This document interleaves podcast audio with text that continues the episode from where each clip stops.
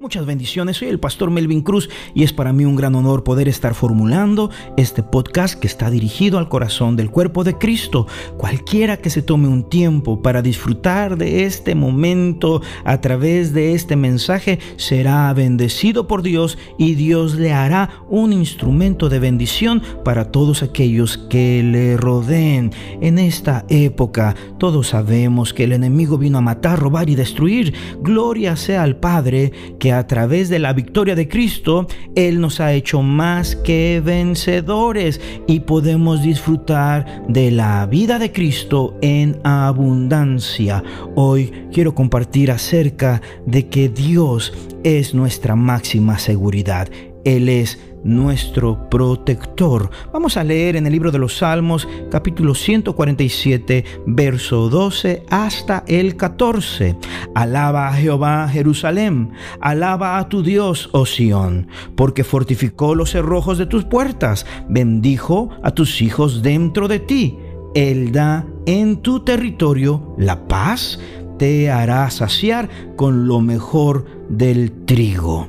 Qué tremendo. Nosotros en esta tierra tenemos ciertas posesiones materiales muy valiosas que hemos ido acumulando constantemente y que procuramos cuidar y proteger a toda costa.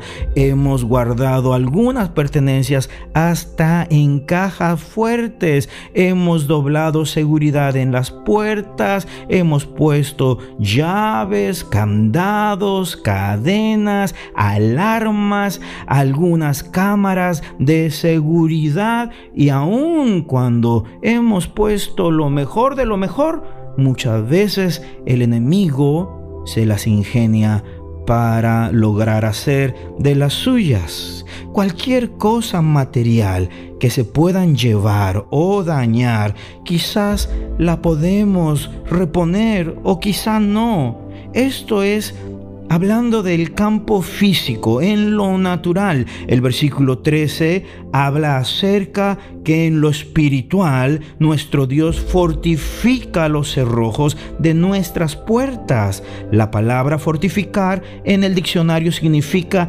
hacer fuerte con obras de defensa un lugar para resistir los ataques del enemigo y la palabra cerrojo significa barra de hierro con manija entre dos armellas que cierra por dentro una puerta o ventana.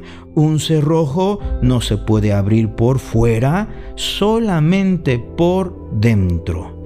Nosotros los que hemos recibido al Señor Jesús como nuestro Señor y Salvador, tenemos protección de Él para nuestra vida.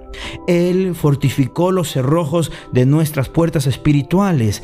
Él está como un poderoso gigante alrededor nuestro. Él prometió estar con nosotros todos los días hasta el fin del mundo. Dios, a través de su Espíritu Santo, habita en nosotros somos su santo templo. Vamos a meditar en este preciso momento en esta tan grande bendición que significa para nosotros. Usted y yo no estamos solos. Dios, nuestro Dios, está con nosotros.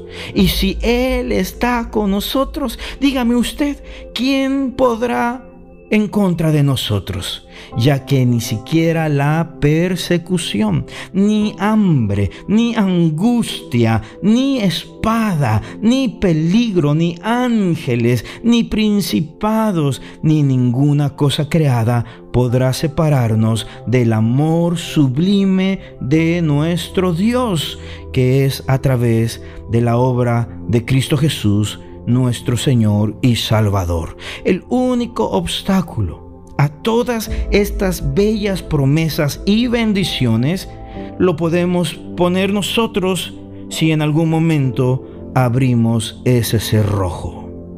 Quizás el día de hoy se pregunte, ¿y cómo es que se puede abrir ese cerrojo? Bueno, muy fácil, apartándonos de la obediencia a Dios guardando cualquier cantidad de rencor, llevando una vida inmoral, alejada de la santidad de la presencia de Dios, o bien llenándose hasta cierto grado de soberbia por la vida que uno pudiera llevar lejos de Dios.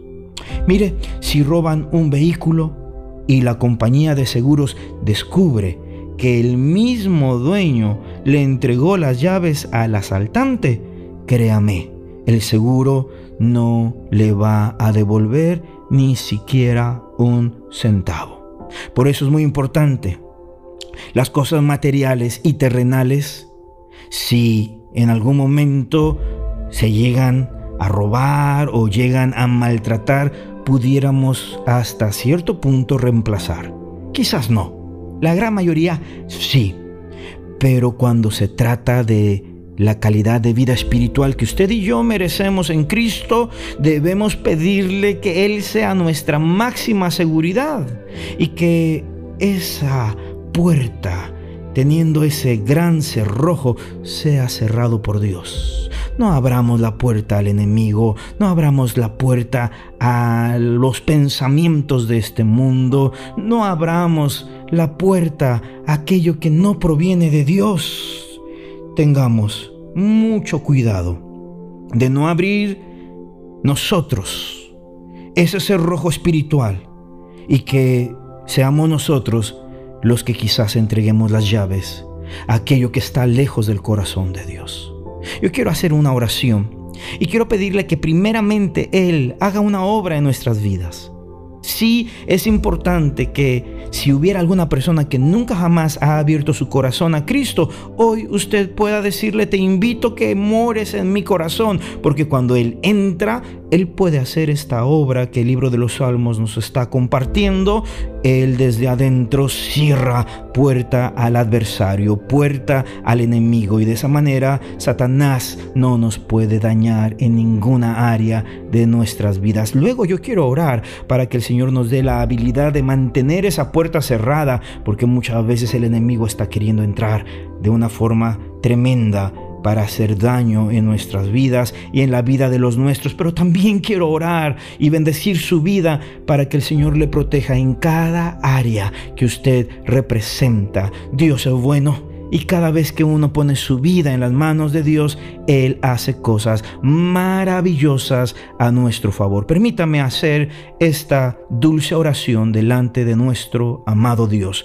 Padre eterno de gloria y majestad, en este preciso instante yo te ruego para cada uno de nosotros, que nos des la habilidad de abrir las puertas de par en par para que la presencia del Espíritu Santo a través de la obra de Cristo Jesús en la cruz del Calvario pueda hacer lo que desea hacer en nuestros corazones. Si hubiera alguien que está haciendo esta oración por primera ocasión, invite a Cristo a morar en su vida. Dígale, Hijo de Dios, yo reconozco que tú fuiste a la cruz del Calvario para morir y también resucitar a favor mío. A través de tu muerte y resurrección yo puedo tener limpieza en cada área de mi vida.